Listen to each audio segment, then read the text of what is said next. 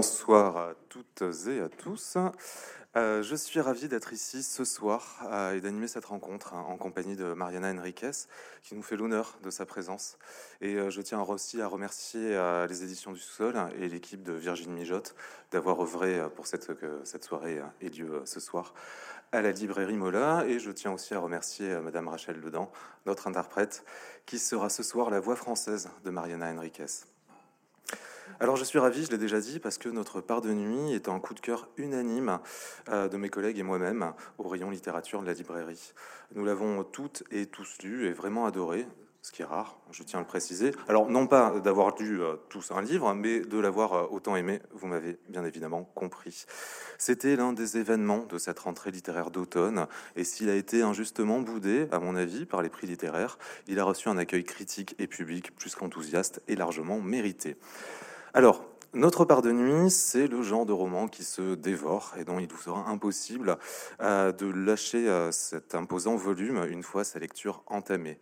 Il fait partie de ces livres, à mon sens, comme ça fait le cas après ma lecture du Maître et Marguerite de Bulgakov, que l'on est triste d'avoir terminé, tant on aurait aimé avoir un peu plus. Euh, avoir eu l'occasion de, prolonger un, peu sa lecture et de rester en compagnie de, de ces personnages dans notre part de nuit, nous sommes en Argentine pendant les années de la dictature militaire, les années de disparition, des fosses communes, des morts qui finissent par revenir d'une façon ou d'une autre. Et nous allons suivre euh, un père, Juan, et son fils, Gaspard, qui roulent sur une route déserte en direction de Corrientes, dans le grand nord argentin. Pour Gaspard, c'est un voyage hein, et peut-être même une aventure. Pour son père, c'est une fuite et surtout une quête, car il est malade et le temps lui manque.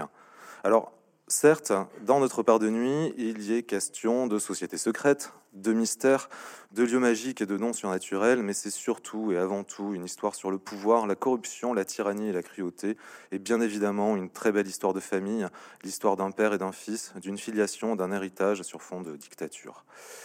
Alors, Vraiment, si vous ne l'avez pas lu, je vous envie, euh, parce que vous ne serez non seulement pas déçus, mais surtout vous ne serez pas au bout de vos surprises suite à cette lecture.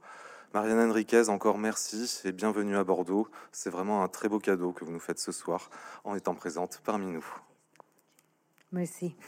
Merci et gracias por eh, venir. Un día frío además y un libro largo. Merci à tous d'être venus, surtout qu'en plus il fait froid. Alors, avant de parler de, vos livres et de vos univers, donc euh, quand je dis livres, euh, c'est parce que euh, alors Mariana a écrit plusieurs ouvrages en, espagnol. en France, nous n'en connaissons que deux, donc Notre part de nuit et un recueil de nouvelles qui s'appelle Ce que nous avons perdu dans le feu, qui avait été publié il y a 3-4 ans déjà, toujours aux éditions du sous-sol. Donc, avant de parler de ces livres et de votre univers de manière plus générale, j'aimerais que nous commencions cette rencontre en parlant de cette couverture euh, de notre part de nuit, de ce visuel qui se retrouve à la fois sur l'édition euh, espagnole chez l'éditeur Anagramma, sur l'édition française aux éditions du sous-sol, mais aussi pour l'édition allemande, l'édition portugaise et l'édition polonaise. Ce visuel, vous le connaissez sûrement, c'est un détail d'une huile sur toile d'Alexandre Cabanel, réalisé en 1847 et intitulé L'ange déchu, représentant le mhm. visage de Lucifer en souffrance.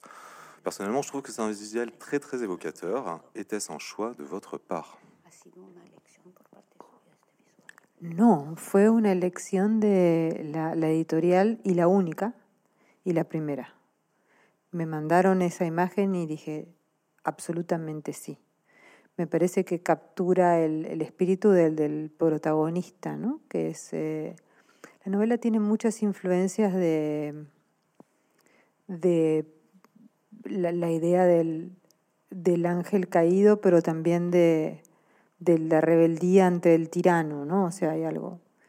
Eh, pero de un rebelde que no es especialmente bueno. Y, y además es muy bello.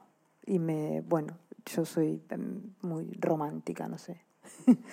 y, eh, eh, y, así que lo, la, acepté de, de, de, inmediato. Lamento no haber tenido la idea yo, ¿no? Me gustaría darme crédito, pero no, no fue mía. No, claro, no haber tenido la idée yo, pero bueno. Bon, non, ça n'a pas été une idée de ma part, c'était une idée de l'éditorial, mais j'ai dit oui tout de suite. C'est la, la première et la seule qui m'ont présenté, et ça a été euh, un coup de cœur en fait. Euh, et je trouve que ça représente bien l'esprit des personnages. Euh, c'est en même temps, il y a quelque chose de rebelle et pas spécialement bon. Et euh, la seule chose que je regrette, c'est de ne pas avoir eu l'idée, moi. Alors ce titre, Notre part de nuit, est un titre, une phrase inspirée d'un vers d'Emily Dickinson, dans son poème qui s'appelle Our Share of Night to Bear. Alors j'ai lu dans un entretien que vous avez donné dans une revue euh, qui s'appelle Dossier, édité par l'université euh, Diego Portales à Santiago du Chili, il y a quelques années, que vous préfériez la poésie au récit, la musique à la littérature. Est-ce que vous pouvez nous expliquer ce rapport particulier à la musique et à la poésie eh, Me gustan más. Eh, hay algo de, de la música y de la poesía que es más abstracto, que es inasible, que hay una, una forma eh, inolvidable y al mismo tiempo más em, elusiva, es, más difícil de atrapar, ¿no? Eh, me parece eh, algo más, más mágico, como una canción del verano, ¿no? Que uno automáticamente le recuerda, le trae recuerdos y la poesía también es muy sugerente. Y, mm, y me encantaría tener esa capacidad, pero no la tengo. Y entonces cuando escribo literatura, leo mucha poesía y escucho mucha música, porque lo necesito como, como inspiración. Quise hacer música cuando era muy chica y no funcionó. Fue un desastre. Oui, effectivement, je préfère la musique et la poésie. C'est quelque chose de plus abstrait, plus indicible, c'est inoubliable. Et en même temps, ça fait travailler l'imagination, l'illusion, c'est plus difficile à capter. Ça a donc quelque chose de magique. C'est un peu comme ces chansons d'été qui vous reviennent en, tête, euh, un verre d'oreille en fait. Et euh, j'aurais aimé euh, pouvoir faire de la poésie, de la musique, mais je n'y arrive pas. En revanche, quand j'écris, j'écoute beaucoup de musique, je lis beaucoup de poésie parce que c'est une inspiration pour moi. Quand j'étais jeune, j'ai essayé de faire la musique, mais c'était pas mon truc. Et quel genre de musique écoutez-vous en travaillant? Punk rock. Yo quería, estaba intentando tocar la guitarra, pero no. Quedó el color negro, nada más. Cette guitare, ils sont juste limités à un peu de gratouille en fait. Alors, outre les références musicales et poétiques, euh, on pense en lisant euh, effectivement Notre part de nuit à plusieurs auteurs, euh, notamment à Stephen King pour leur rapport à, l'enfance, notamment. Mhm. Aussi, d'une certaine manière, à Lovecraft, même si euh, Mariana Enriquez recentre non plus sur un observateur extérieur, mais plonge vraiment le lecteur au cœur même des rituels occultes. on pense aussi, bien évidemment, aux auteurs symbolistes de la fin du 19e siècle, hein, et je pense notamment au très beau roman de Huysmans qui s'appelle Là-bas, et de manière générale au roman gothique anglais. Est-ce que ce sont des lectures qui ont nourri votre imaginaire et qui ont été des éléments déclencheurs de votre envie d'écrire? Sí, es notable que es la, la, creo que es una de las primeras veces que, quizá porque está en Francia, que mencionan entre las influencias obvias a los autores simbolistas franceses. Para mí, no solo autores de literatura, ¿no? Rambaud para mí es muy obvio, sobre todo en su lectura alquímica, ¿no? Eh, Baudelaire también es muy obvio, eh, pero también visualmente. O sea, eh, para mí Gustave Moreau, esas, e, e, e, ese tipo de visual, de, de visual en, sobre todo en la concepción de la orden y de los rituales, para mí fue muy importante. Em, y Stephen King, claro, Stephen King me enseñó de alguna manera a, hacer un terror político y social, que es lo que él hace, aunque es un escritor muy despreciado, es un escritor muy, muy americano, muy norteamericano en el sentido como John Steinbeck, o sea, una persona que está pensando a su sociedad también. Em, y por supuesto el gótico victoriano, muy femenino también, y, y, con muchísima ambientación. Pero también el gótico de los Estados Unidos, el gótico sureño, el calor, la relación entre la, la naturaleza y el texto, ¿no? y, la idea del mal. Eh, yo no quería escribir una novela sobre el frío y los, países y los castillos. Quería escribir una novela sobre la selva. Uh, oui, Euh, c'est la première fois ici en France que j'ai entendu parler des auteurs symbolistes, mais pas seulement les littératures. Je suis très attirée par des auteurs comme Rimbaud, Baudelaire, mais aussi euh, visuellement, parce que euh, ce symbolisme, c'est un type de visuel qui évoque l'ordre, le rituel, et ça, c'est très important pour moi. Stephen King, pour sa part, m'a appris à faire à écrire, à parler de la terreur sociale et politique. Il n'est pas très apprécié parce que il parle de sa société nord-américaine, un peu comme Steinbeck, mais euh, c'est ce qui m'a apporté à moi. Euh, j'ai aussi eu des influences du gothique victorien et euh, du gothique aussi des États-Unis. Et il y a une chose qui est très importante, c'est la relation entre le texte et la nature. Euh, quand il y a dans, les, dans, le, dans, le, dans le sud des États-Unis, il y a cette chaleur et ça évoque euh, le mal. La última frase. No me la acuerdo.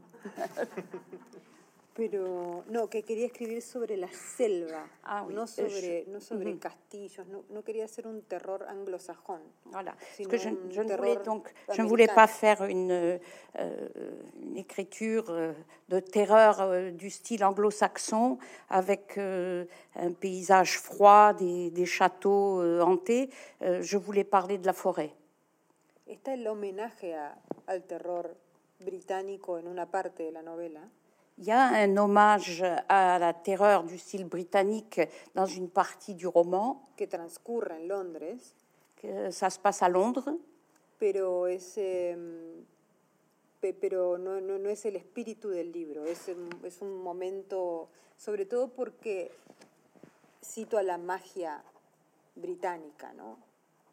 Y mm, entonces, bueno, lo, lo, en, en, ese. Alors, mais ça n'est pas l'esprit du livre, c'est un moment dans le livre parce que j'en avais besoin à ce moment-là où j'évoquais la mafia britannique, mais c'est un, passage du livre, ça n'est pas l'ambiance euh, du roman. Est-ce que ça veut dire que euh, vous ne pouvez écrire que sur l'Argentine et que vous n'avez pas euh, d'incursion en dehors effectivement de cette incursion euh, londonienne? C'est parce que vous êtes argentine, que vous êtes né, que vous y vivez toujours et que vous voulez parler de ce que vous voyez au quotidien? Escribí un libro que transcurre en Los Ángeles, por ejemplo, que fue una especie de recreo. Pero hay algo en la primero en la literatura de América Latina, de Argentina y de América Latina, en, los, en la mitología, em, de una riqueza que creo que, eh, que, que, todavía se puede explotar. Quiero decir, hay algo del nuevo mundo ahí, ¿no? Y mm, y hay algo de la dimensión del, del horror en, en, América Latina, tanto en las crisis económicas, las dictaduras, la violencia, que yo necesito explorar, pero no con el realismo. No, no me interesa. No, en este momento no me interesa. Puedo escribir sobre otras partes, pero constantemente me siento apelada por lo que pasa en mi país en particular y en mi continente en general. Y en mi continente yo eh, suelo incluir a Estados Unidos, porque me parece que aunque es otra cultura, hay algo, incluso una relación de, de, de deseo y de explotación que está muy cercana.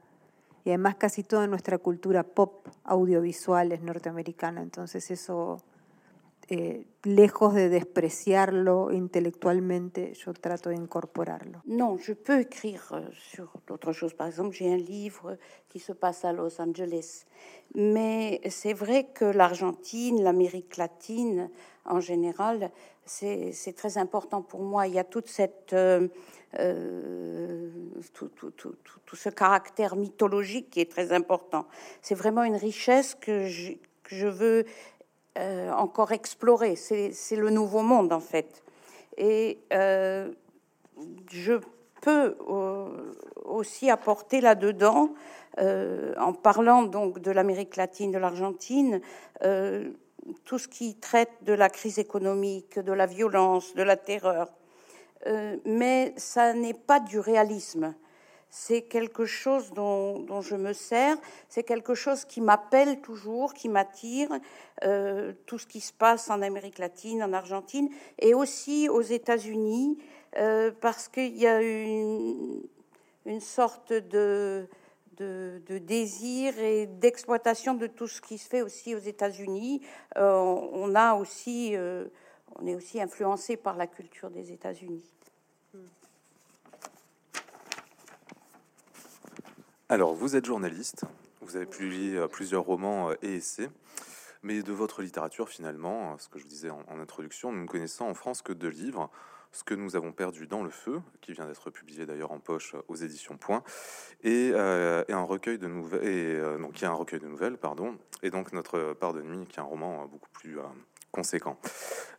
c'est un précédent recueil de nouvelles alors, euh, avec une traduction approximative en français euh, qui pourrait s'appeler Les dangers de fumer au lit, qui est actuellement en cours de traduction euh, par Anne Plantagenet, qui est votre traductrice française attitrée, qui a été publié l'année dernière aux États-Unis et qui était sur la liste des finalistes du Booker Prize en 2021 et qui a amorcé d'une certaine manière l'autrice que vous êtes aujourd'hui, en tout cas dans les, ces thématiques et dans les sujets évoqués et l'écriture.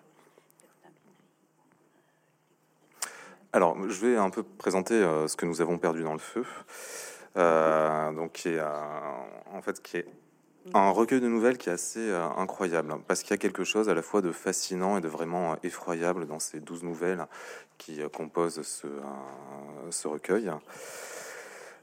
Ça, elle se passe tout en Argentine, une Argentine qui est hantée par ses fantômes, alors que ce soit les victimes de la dictature des années 70 aux années 80 et l'ombre de ses assassins.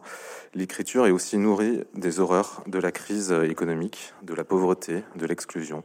Elle est aussi hantée par des monstres dont on ne sait jamais finalement s'ils sont réels ou imaginés par les personnages, qui sont presque tous au bord d'un épuisement ou de la folie. Alors ces nouvelles sont en équilibre euh, sur un fil qui transcende un peu les genres, euh, à savoir justement est-ce qu'il se passe vraiment des choses extraordinaires et fantastiques dans l'histoire que nous sommes en train de lire, ou est-ce que tous ces personnages sont tout simplement traumatisés par une sorte de cruauté ordinaire? Et est-ce qu'ils basculent finalement dans un monde invisible ou dans la folie? Eh bien, finalement, c'est au lecteur de se faire son propre avis après la lecture de ces nouvelles. Alors, Attention toutefois, euh, ces nouvelles et la lecture de ces nouvelles ne sont pas sans risque sur la tension des lecteurs et sur des nuits plus agitées.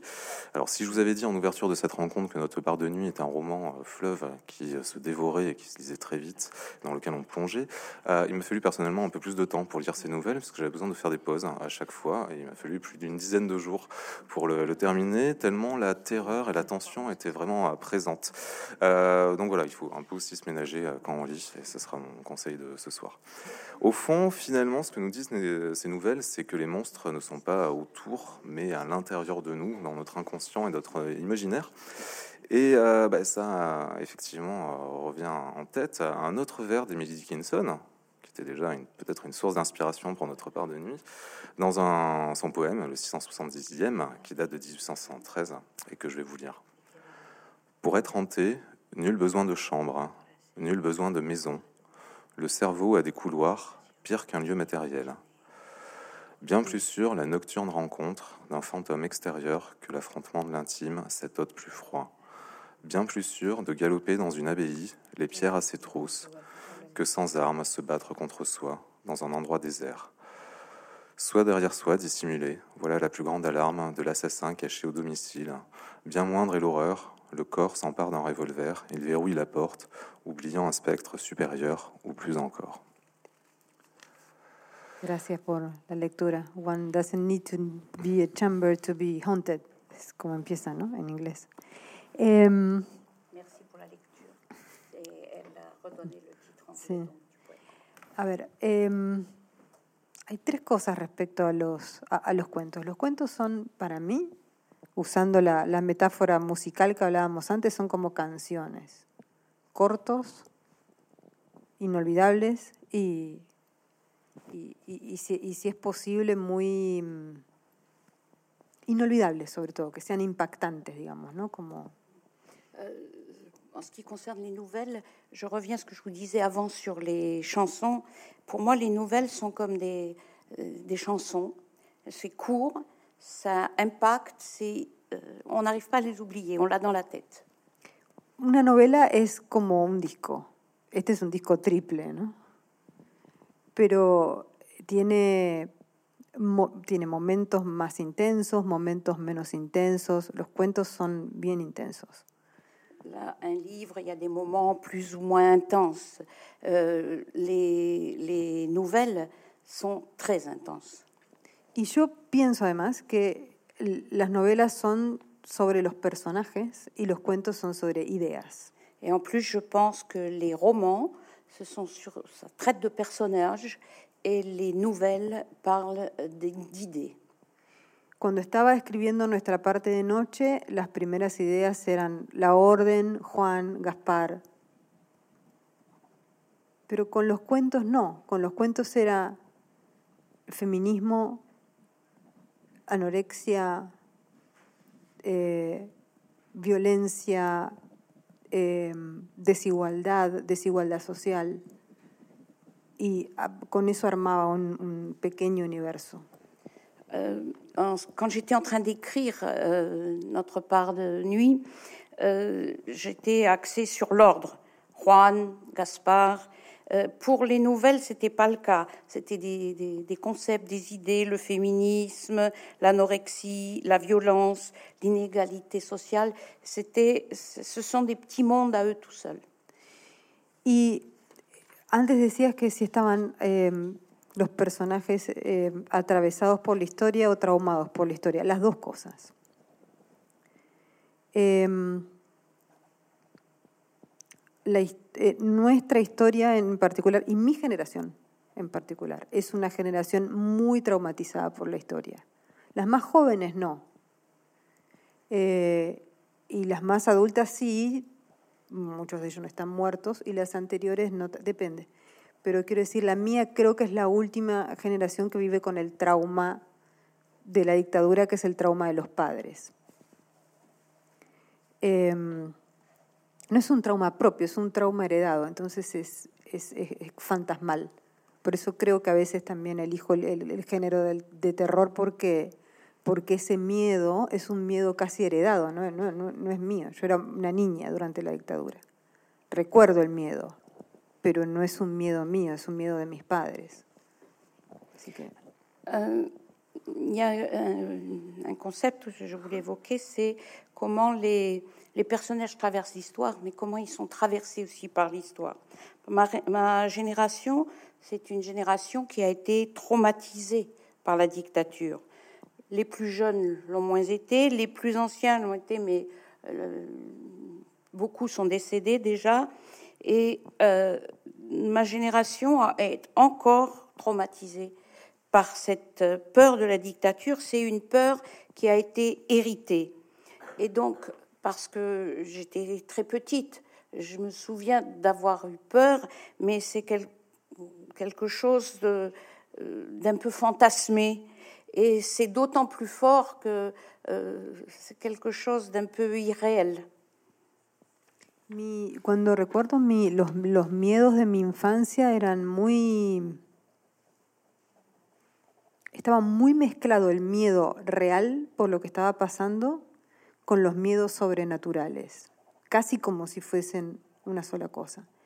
Y en, los cuentos en, particular, en la novela también, pero en los cuentos en particular trato de, capturar esa, mezcla, ¿no? E, e, esa, mezcla de lo real, político, concreto, con la sensación sobrenatural, fantasmal, eh, del peligro inminente, ¿no? Que eh, por eso digo que no son cuentos alegóricos, son, o sea, no son cuentos que se refieren a la dictadura, son, cuentos de terror que son cuentos de míos, míos en el sentido de mi cultura, mi país, de donde yo vengo.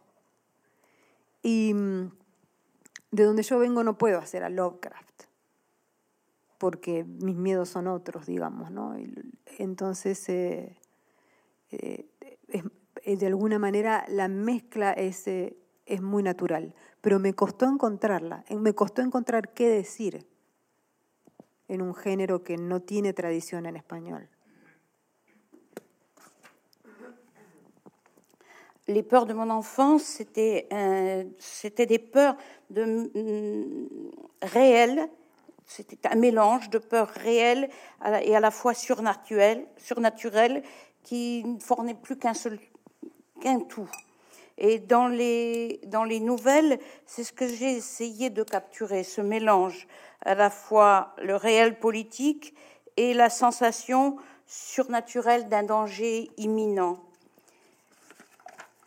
Et dans les nouvelles de terreur aussi, je dis que c'est c'est moi, ça, m'appartient parce que c'est lié à moi, à mon pays, et je ne peux pas laisser de côté ce qui est mien et ce qui est ce mélange donc, dont je vous ai parlé.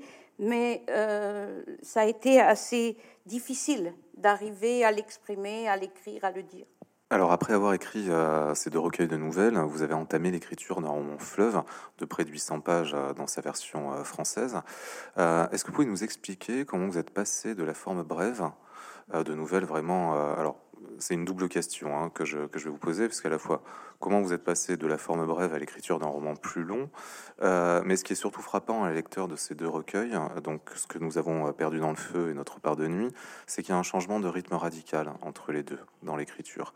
Les nouvelles sont particulièrement rythmées, comme vous l'aviez dit tout à l'heure, vous disiez que vous les concevez un peu comme des chansons. Euh, l'horreur est vraiment saisissante et il y a souvent des recours à, un procédé, en fait, qui est un procédé cinématographique dans le cinéma d'horreur qui s'appelle le jump scare, le saut de peur. Euh, à la différence, dans notre part de nuit, il y a une certaine lenteur, presque contemplative, qui émane du récit, et les passages plus terrifiants, plus horrifiques, sont écrits exactement euh, sur le même rythme que le reste du roman. Euh, donc voilà, donc double question comment êtes-vous passé de la forme brève à l'écriture d'un roman aussi aussi long, pas plus long, mais vraiment très très très long, et comment vous avez travaillé justement sur ces différences de rythme? La verdad es que em, yo había escrito en ese momento dos libros de cuentos. Uno es el que mencionabas antes, que, que se va a traducir pronto, y este. J'avais travaillé sur deux livres de nouvelles, celui qui est en cours de publication et celui-ci. Y, y, una, y una novela corta en el medio, que no está traducida. Et aussi un, un roman court qui n'est pas traduit. Y estaba aburrida. Et je m'ennuyais. estaba aburrida de... de, de ese... el en fait. Sí, sí, sí, yo me aburro bastante igual. Pero estaba aburrida de la intensidad, estaba aburrida, me sentía... J'en avais ras-le-bol de cette intensité. Sí, me sentía eh, limitada, esa es la Je me sentais limitée. Y... Mi primera novela la escribí cuando tenía eh, 17, 18 años y la publiqué a los 21. J'ai écrit mon premier roman quand j'avais 17-18 ans et je l'ai publié quand j'avais 21 ans. Y después publiqué otra más cuando tenía 28 o 29. Et ensuite j'en ai publié un autre quand j'avais à peu près 28-29 ans. Y extrañaba mucho la experiencia de la novela, que es, eh, es eso, es lenta. Et l'expérience du roman me manquait beaucoup. Cette expérience, ce rythme lent, me manquait beaucoup. Es de años, es obsesiva, tiene investigación, Ça dure des années, c'est obsessif, euh, c'est, il faut faire de la recherche. y todo eso, todo ese clima eh, promueve la lentitud.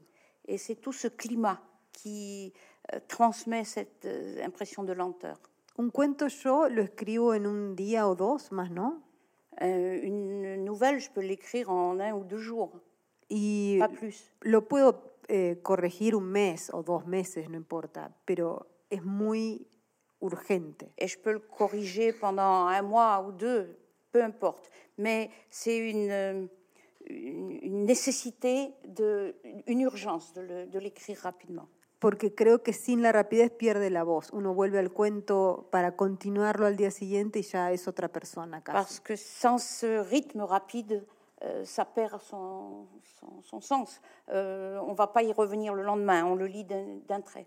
En cambio, la novela no necesita eso. La novela puede tener momentos más intensos, momentos más lentos, momentos...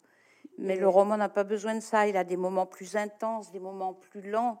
Il n'a pas besoin de. Il n'y a pas cette urgence. Y para mí era un desafío saber si podía hacerlo todavía, Et c'est aussi un défi pour moi de savoir si je pouvais le faire encore. porque hacía 20 años que no escribía una novela. Parce que ça faisait 20 ans que j'avais pas écrit de roman. Y mm, había escrito no ficción bastante larga, una biografía, bueno, cosas, pero no una novela. J'avais écrit une fiction assez longue, une biographie, des choses euh, comme ça, mais pas un roman. Y sabía que iba a ser larga, Et je savais que ça allait être long. porque quería que fuese larga. Ay, quizá no voulais eso, no, soit.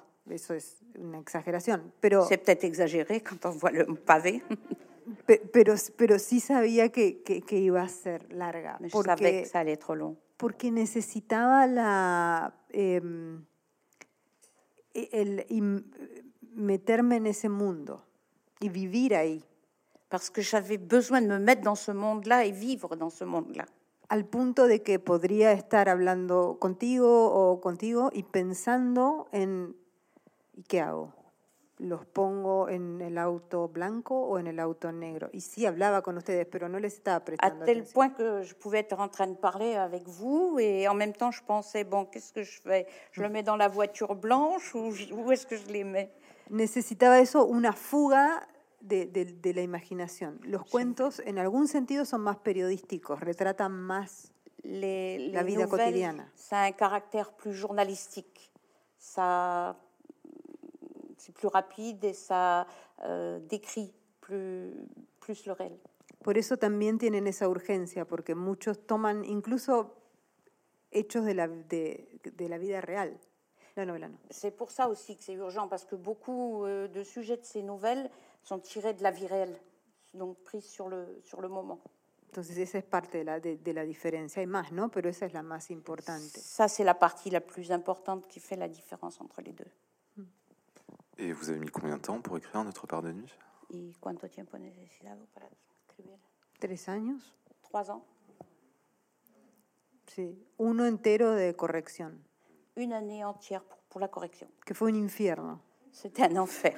Por eso merece esa ta- tapa también. C'est pour ça que la, la page de garde est bien choisie aussi. Porque en un, en, no, no podía, uno está acostumbrado, sobre todo en cuentos, en volver a, a le- a releerlo en un día. Parce que pour les nouvelles, par exemple, on a l'habitude de les relire en un jour.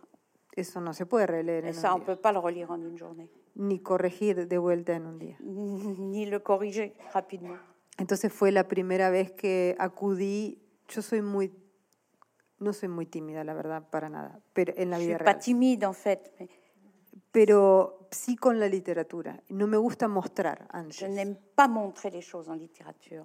salvo que esté muy acabado. Tant que c'est pas bien terminé, bien, bien, bien ficelé. Pero tenía problemas de, de continuidad como, como en cine, ¿no? Que te aparece la persona con la cartera de este lado y en la siguiente escena la tiene de acá. Mucho. J'avais des problèmes de continuité comme on a dans les films euh, où il faut faire les raccords entre les prises de vue euh, et que le, le sac ne soit pas sur une image à droite et sur, sur l'image suivante à gauche. Et ça, j'en avais des- des- beaucoup de, de problèmes de ce style. Y después había otro problema de la novela larga, que es que uno se enamora de situaciones y de personajes innecesarios. Et en plus, le problème des romans longs, c'est que on tombe amoureux de personnages et de situations qui sont pas nécessaires. El cuento es más fácil de cortar. En, en el cuento es muy obvio cuando algo sobra. Pour la nouvelle, c'est c'est évident. Quand quelque chose est de trop, euh, c'est facile à, à- à couper dans le texte. Pero en una novela larga no. Mais pas dans un long roman. Todo parece importante, Tout semble important. todo parece relevante, todo. Bueno.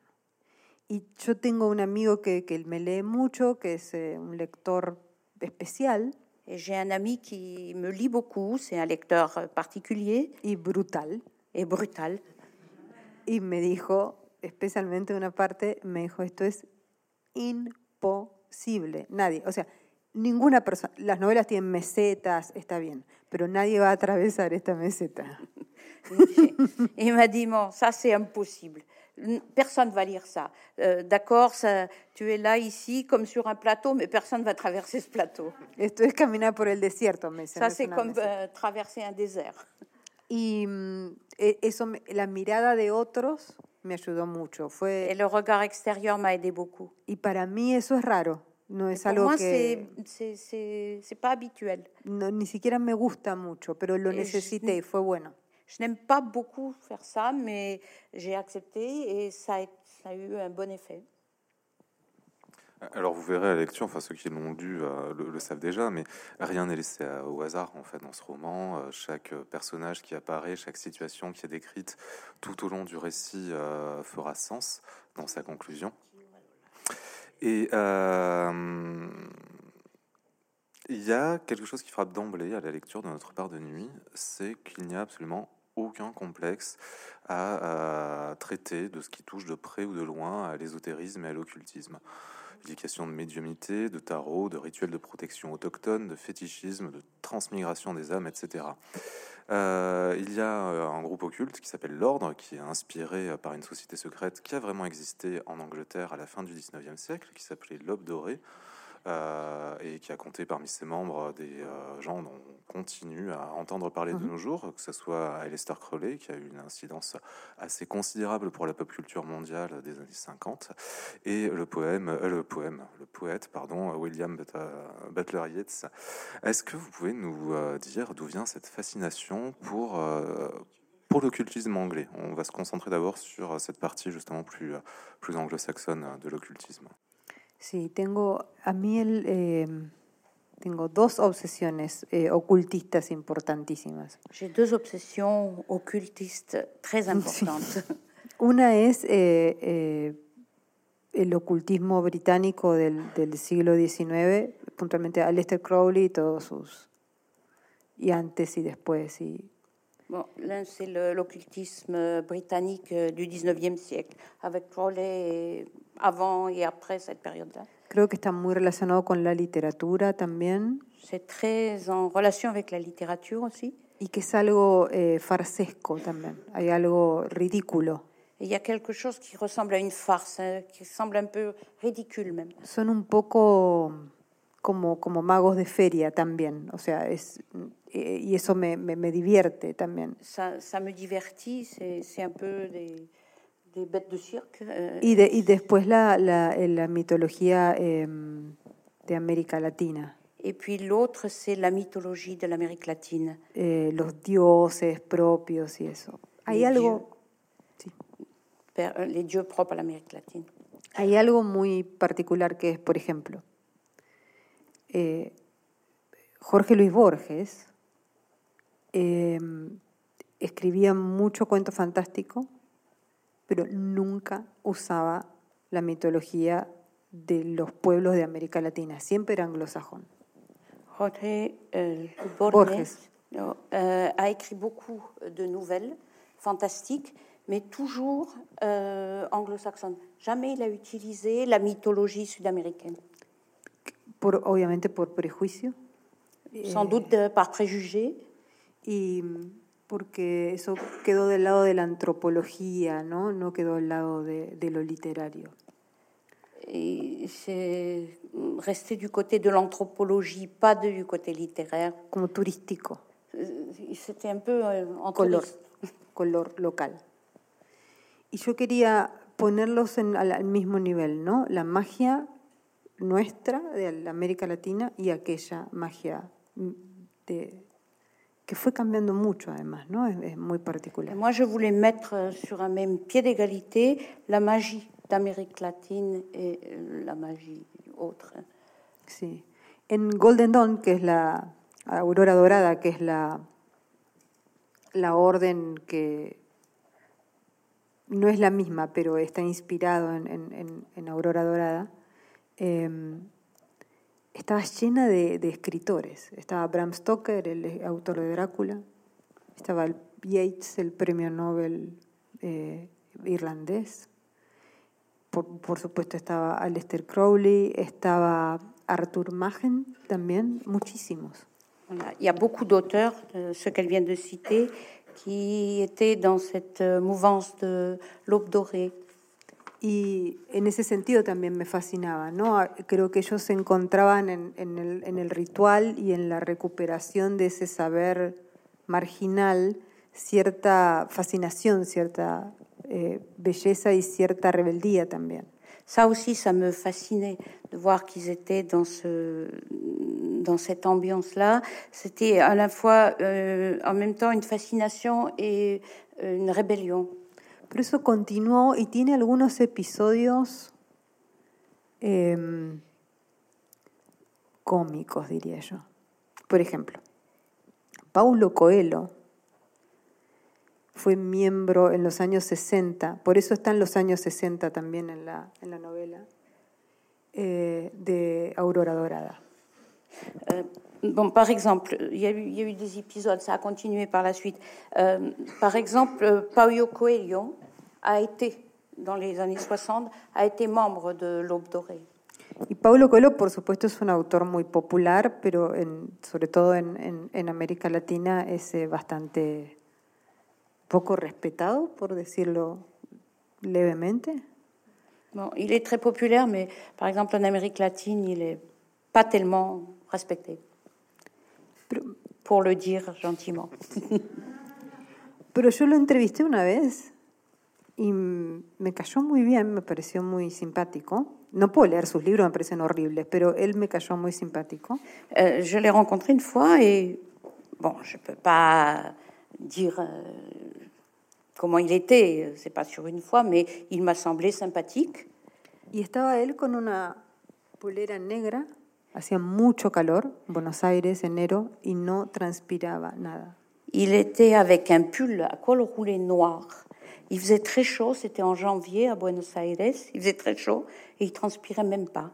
Y yo había bebido un poco, Et, había un poco de cerveza, yo había tomado et moi, j'avais pris un peu de bière porque hacía calor. parce qu'il faisait chaud. Y me atreví a preguntarle si era cierto que le había hecho un pacto con fuerzas oscuras en Londres. Et je lui ai demandé si 60. c'était vrai qu'il avait passé un pacte avec des forces occultes à Londres. Y se puso muy nervioso, Et il s'est mis. porque il no le gusta. Porque no, no le gusta, es un mito que, que, que, que anda por ahí. El- lo, que se C'est un dice, mythe qu'on raconte par là et ça lui a pas plu. lo que se dice es que él, él escribía las letras a un músico muy famoso. El músico murió muy joven y él se convirtió en una superestrella literaria. Euh, il dit que les. il- Il, était, il écrivait les, les lettres d'un musicien très connu. Euh, le musicien est décédé et lui, il s'est converti en une étoile de la littérature. Y por supuesto a él no le gusta que esto se diga, ¿no? A mí Et tampoco me il gusta. n'aime pas qu'on raconte ces choses-là.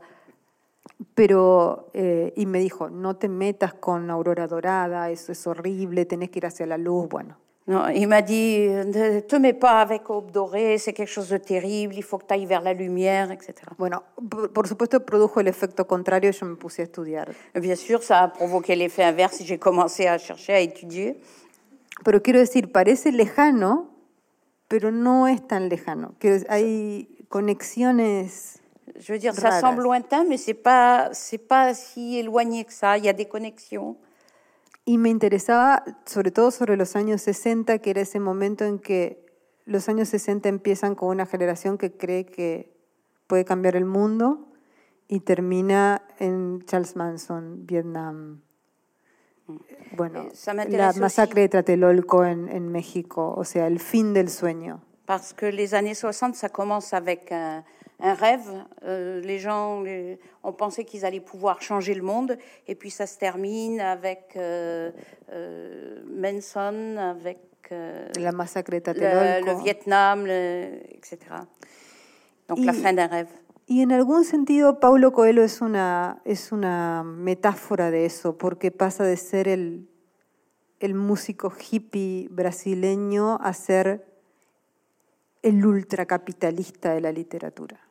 Entonces hay, hay algo de esa parábola siniestra ¿no? Eh, en el libro.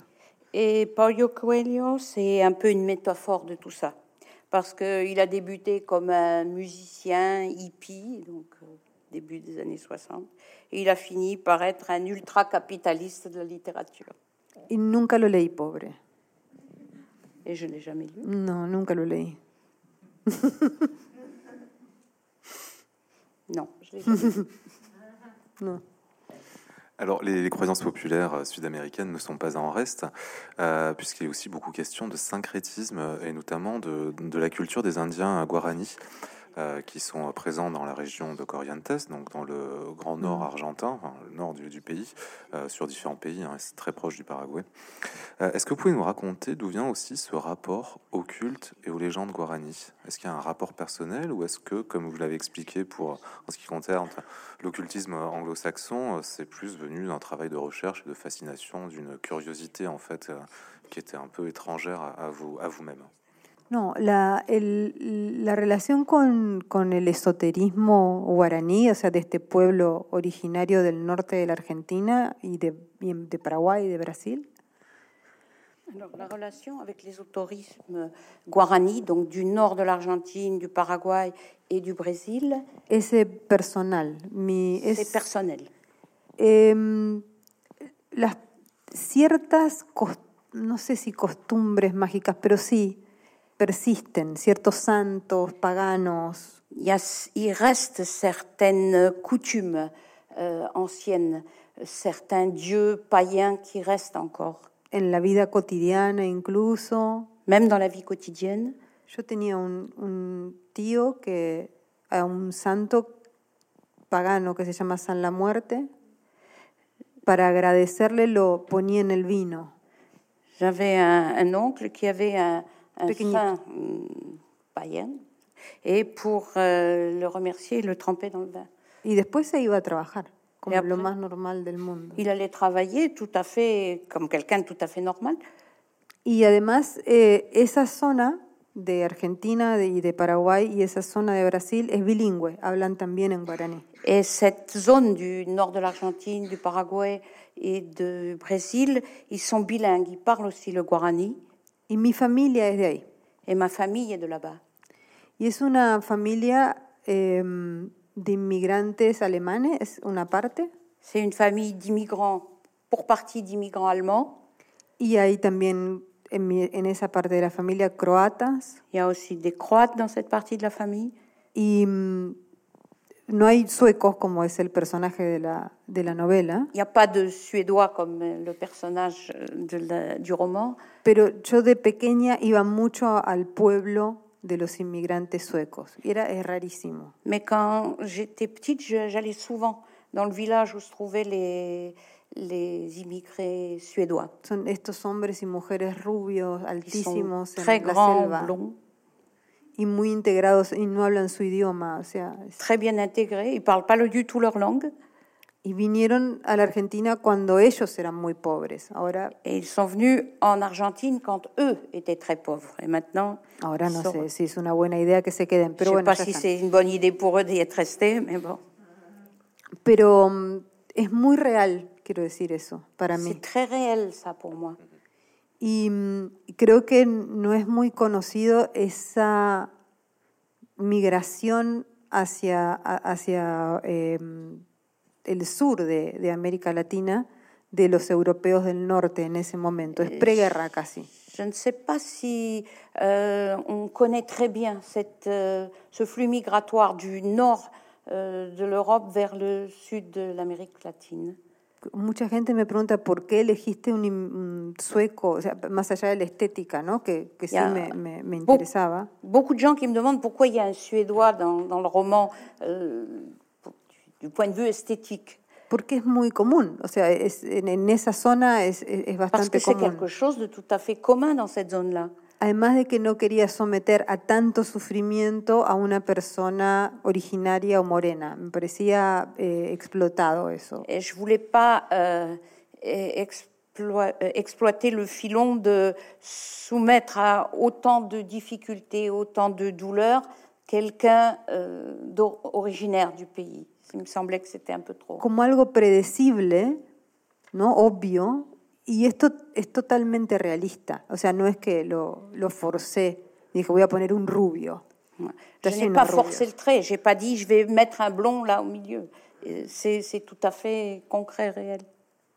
Sí. Alors, je vois que l'heure tourne, hein, donc j'ai encore quelques questions. Euh, Il y a une, euh, donc comme je disais, il y a effectivement plein de saints populaires. Vous avez évoqué euh, Saint de la Muerte, il y a Gauchito Ril qui est aussi présent. Euh, il y a une figure qui est quasiment devenue une sainte d'une certaine manière.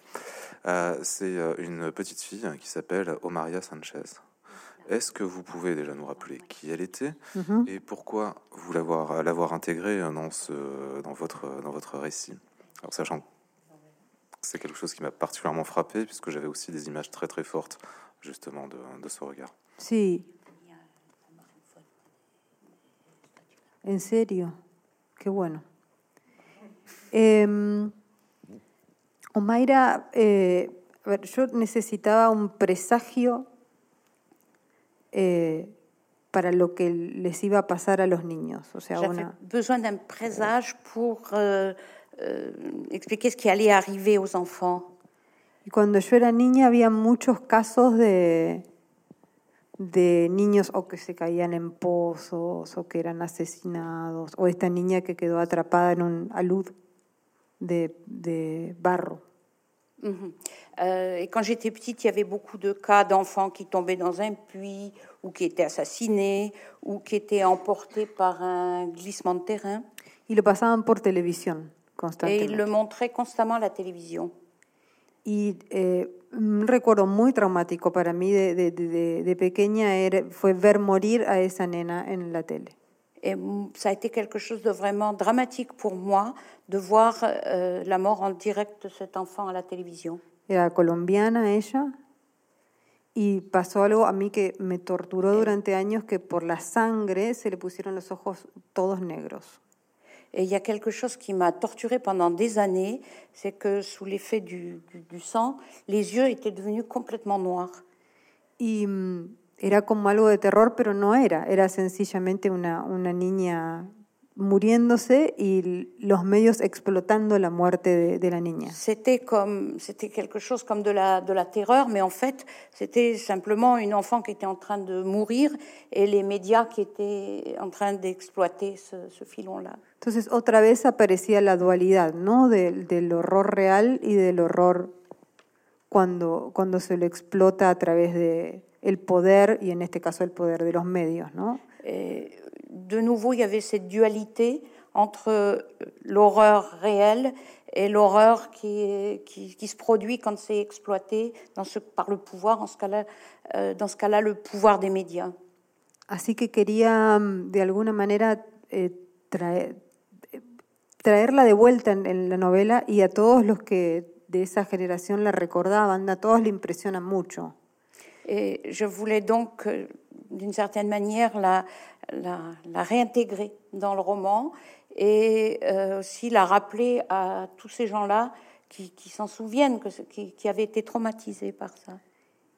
Y mucha gente piensa, o sea, duda si es verdad o no, Et il y a beaucoup de gens qui doutent, qui se demandent si c'est vrai ou pas. y la googlea, que es un, un error, porque está. El video en YouTube y no... ah, Et il y en a qui doutent, mais c'est une erreur parce qu'elle elle, elle existe. Il y a des vidéos sur YouTube. Y hay algo también, bueno, eso es otra cosa, ¿no? Pero, pero me interesa la, la persistencia de estas imágenes ahora que pueden persistir, ¿no? O sea, cuando yo pensé que nunca más iba a verla. Et il y a autre chose aussi qui, qui m'intéresse, c'est la persistance des images. Euh, moi, je ne pensais pas que j'allais la, la revoir, mais les images euh, persistent.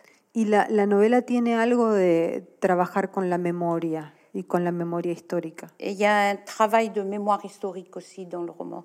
Entonces, eh, en muchos casos usé mi propia memoria sin investigar casi, ¿no? O sea, como tratando de hacer un trabajo de qué recuerdo y, y qué, puedo, qué puedo escribir a partir de los recuerdos, incluso ficcionalizados, pero no importa, porque la memoria es algo en lo que no podemos confiar. Et alors, euh, il y a beaucoup de, choses là-dedans qui n'est, c'est même pas du, travail de recherche. Je me, plonge dans ma mémoire, dans mes souvenirs, euh, et bon, ça, ça part en fiction parce que la, la mémoire, c'est pas quelque chose euh, en quoi on peut avoir confiance. Sí, así que no hay, hay muchos eh, errores de hechos, ¿no? Donc, il y a Pero- beaucoup d'erreurs factuelles, Pero no importa porque lo que, lo que yo quería era investigar en, en, en eso, en los errores de la memoria, ¿no? En- mais je voulais justement travailler là-dessus, sur les erreurs de la mémoire. porque, bueno, el, sí, eso era, era mi... El viaje de Gaspar es un viaje hacia su identidad, ¿no? Le, le voyage euh, des deux, c'est un voyage vers leur identité. Y eso es eh, pura incertidumbre, quiénes somos. Entonces, eh, toda la, la- la question euh, des hommes, qui sommes-nous Por eso también las, las, los cuentos son, eh, no, no- no son finales abiertos, sino son más bien inciertos, hay mucha incertidumbre, porque creo que el mundo en que vivimos es básicamente es incertidumbre, no sabemos qué va a pasar. C'est pour ça que les nouvelles euh, ne sont pas euh, un produit fini.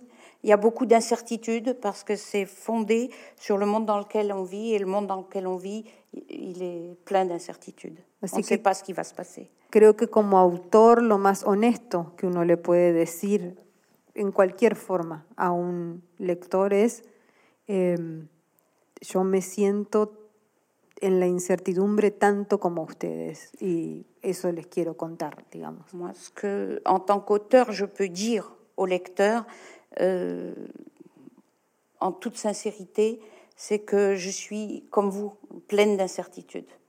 Eso hace que sea muy incómodo, pero bueno, yo también estoy incómoda. Es como, bueno, C'est peut-être inconfortable, mais moi aussi, je suis inconfortable. Euh, donc notre part de nuit se déroule en partie durant ces années de dictature euh, en Argentine. Euh, certaines de vos nouvelles présentes dans ce que nous avons perdu dans le feu euh, font intervenir aussi ces fantômes de la dictature. Alors, bien évidemment, on devine que vous nourrissez vos écrits de souvenirs et de peurs paniques liées à l'enfance, ce que vous venez de nous dire. Mais est-ce que vous pouvez nous raconter d'où vient la maison d'Adela Adela, c'est une petite fille avec un bras en moins qui va disparaître dans une maison pour le moins sinistre et sa disparition est traumatise à- à vie les deux enfants qui l'accompagnent. Ce Mm. personnage d'Adela, il est présent dans une nouvelle qui s'appelle La maison d'Adela et c'est aussi un des personnages importants de notre part de nuit, presque comme si elle avait le pouvoir terrifiant de se promener de, de livre en livre. sí, son dos, es la misma nena, pero es distinta, es difícil de explicar. Pero C'est la, la même petite fille, mais en fait, elle est différente. C'est difficile à expliquer. Porque lo que pasó fue que yo necesitaba no a Adela en la novela, necesitaba la casa.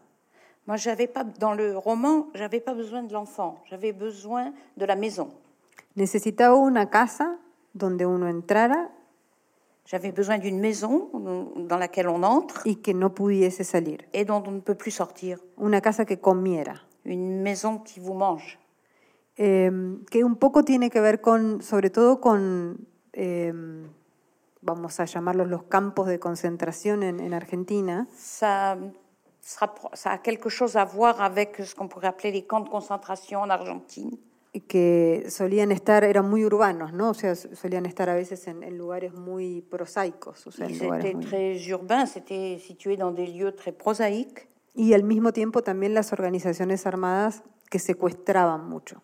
Et euh, les organisations armées séquestraient beaucoup de gens. Entonces em, yo quería traer la casa. Y cuando pensé en la casa, dije, ah, yo ya escribí esta casa, la escribí en un, en un cuento. Et quand j'ai mm, pensé, quelle maison J'ai pensé à cette maison. J'ai dit, mais j'ai déjà écrit sur, sur cette maison dans une, dans une nouvelle. Esto era muy al principio de escribir la novela. C'était, ça, c'était tout au début, où je- quand j'ai commencé à écrire le roman. Entonces dije, bueno, voy a traer la casa y también a la nena, a ver qué pasa, o sea, cómo dialoga con los personajes, cómo funciona. Et donc j'ai dit, je vais amener la maison et la petite fille aussi avec. Et je vais voir comment elle dialogue avec les personnages, comment elle s'intègre dans le roman. Y ahí fue como se abrió una puerta. Et c'est une porte qui s'est ouverte. Fue explicar el misterio del cuento Ça a été l'explication de la nouvelle. y además eh, ella se convirtió en un, en un personaje que le abrió una dimensión política muy importante al libro, que yo no la tenía tan planeada. Eh. Son la- la- las buenas cosas que pasan cuando uno escribe un poco a ciegas. Et euh, ça, c'est le, le genre de choses qui arrive quand on écrit un peu à l'aveugle. Ça a été donc une porte qui s'est ouverte, quelque chose qui est euh, arrivé dans le livre et qui a donné euh, un moment, un passage, une connotation euh, très politique qui n'était pas prévue au départ. Y además le da a Gaspar, me parece, un poco más de, de, de profundidad como personaje. O sea, él hizo algo, él fue culpable de algo. Él, aunque no lo sepa, entregaron a una niña por él, ¿no? O sea, intercambiaron. Et en plus, ça a apporté une certaine profondeur. Euh, ça le rend, ça rend le personnage un peu coupable. Il ne savait pas, mais en fait, euh, il a, ils ont livré cet enfant pour que, pour lui. Tiene una culpa que no, no, no sabe bien de dónde viene. Et donc, il traîne avec lui. Il a une culpabilité. Il ne sait pas d'où elle vient exactement. Entonces eh, fue un accidente, quiero decir, lo, Adela, y fue muy buen, pa, no sé si muy buen, pero Ça a été Eh. un accident, mais ça a eu des, des bonnes conséquences. Sí, muy, muy, que tuvo consecuencias muy, muy, muy buenas, la verdad. Yo casi nunca revisito personajes, además, Je ne revisite pratiquement jamais les personnages. porque como les decía antes, me aburro. Parce que, comme je vous ai dit avant, ça, Pero, ça me casse les pieds. pero, sí, pero acá funcionó. Acá Mais funcionó. là, cette fois-ci, oui, ça, ça a bien fonctionné. Sí. Alors enfin ma dernière question, alors qui ne va pas conclure cette rencontre sur une autre, euh, sur une note particulièrement euh, joyeuse et, positive. Euh, il est beaucoup question effectivement d'horreur fantastique et d'horreur réelle. Et je voulais savoir en fait si bah, déjà vous faisiez des cauchemars, si écrire des récits d'horreur ne vous affectait pas trop, et surtout si justement en fait tout, enfin cette horreur, ces horreurs en fait ne vous affectent pas trop et nourrissent, puisqu'elles nourrissent vos récits. No, para nada, me divierte muchísimo. Absolument pas. No, no. Eh, por, supuesto, eh, las cosas reales que pasan, digamos, ¿no? Eh, la desigualdad, etcétera, son cosas que, me, que por supuesto me perturban. Bon, les choses réelles, les, les horreurs réelles qui se produisent, par exemple l'inégalité sociale, sont des choses qui me perturbent. Pero cuando uno escribe, creo, Mais je crois que quand quelqu'un écrit, eso queda atrás, porque ça reste derrière. hay que estar frío, Parce qu'il faut rester froid, porque yo garder tengo- la tête froide. no todo el mundo eh, le tiene miedo a las mismas cosas, ¿no? Tout le monde n'a pas peur des mêmes choses. Entonces eh, hay que tratar de hacer esas escenas muy tenebrosas Donc il faut euh, essayer de faire des scènes très ténébreuses, très noires, de un modo, del, del modo más, más amplio posible, o sea, pensando fríamente, a esto le va a dar miedo al que lea. de la manière la plus froide possi- possible, et la plus large possible, en pensant euh, froidement, bon, ça, ça va faire peur. Y sobre todo esperando que sufra un poco también. Et aussi en espérant qu'il souffre un petit peu. Sí. Porque creo que esa es la naturaleza del horror. Es un género popular por eso, porque nos produce emociones fuertes. Et je pense que euh, les, les romans d'horreur, l'horreur, c'est populaire pour ça, parce que ça nous produit, ça, nous, ça provoque en nous des émotions. Pero en la eh, relativa, eh, digamos, eh, eh, eh, uno está seguro cuando lee. O sea, es, es, es ficción, no está pasando de verdad. Mais on sait, quand on lit, au fond de soi-même, on sait que ça n'est pas vrai, que ça n'arrive pas en vrai, que c'est de la fiction. Entonces el que, mm, el que escribe es como el que organiza la pesadilla del lector. Et donc, euh, celui qui écrit, c'est lui qui organise un peu le cauchemar du lecteur, Y eso es, es divertido. et ça, c'est amusant. Pero, eh, pero por supuesto, si yo de, de- de noche camino por un lugar oscuro y también tengo miedo. Mais bien sûr, si la nuit je me balade dans une rue obscure, j'ai peur moi aussi, oui. Pero no cuando estoy escribiendo. Cuando estoy escribiendo estoy en un lugar seguro también. Mais pas quand j'écris. Quand j'écris, je suis dans un lieu sûr. Y las películas de terror me dan miedo también.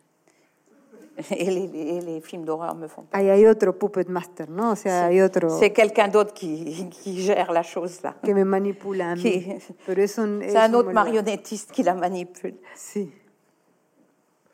Bien, écoutez, merci beaucoup donc, pour tous les cauchemars que vous allez provoquer à la lecture de ce livre. Merci beaucoup Mariana Enriquez d'être venue parmi nous ce soir. Merci beaucoup Rachel pour avoir euh, traduit euh, en direct euh, cette rencontre. Merci beaucoup à vous d'avoir été présents ce soir. Merci.